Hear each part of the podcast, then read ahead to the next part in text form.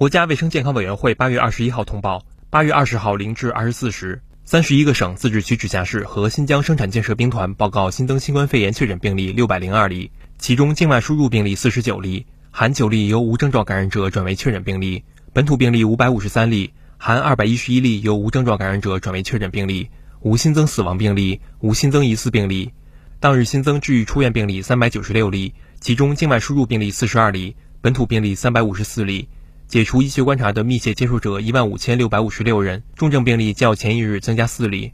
境外输入现有确诊病例七百例，无现有疑似病例，累计确诊病例两万一千九百三十四例，累计治愈出院病例两万一千二百三十四例，无死亡病例。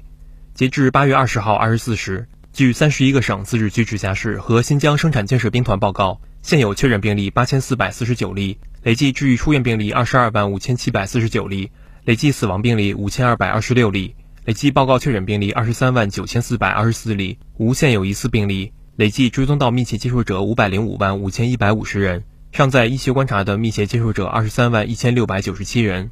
三十一个省、自治区、直辖市和新疆生产建设兵团报告新增无症状感染者一千七百零八例，其中境外输入八十例，本土一千六百二十八例。当日解除医学观察的无症状感染者七百四十例。其中境外输入六十一例，本土六百七十九例。当日转为确诊病例二百二十例，尚在医学观察的无症状感染者两万零八百零一例。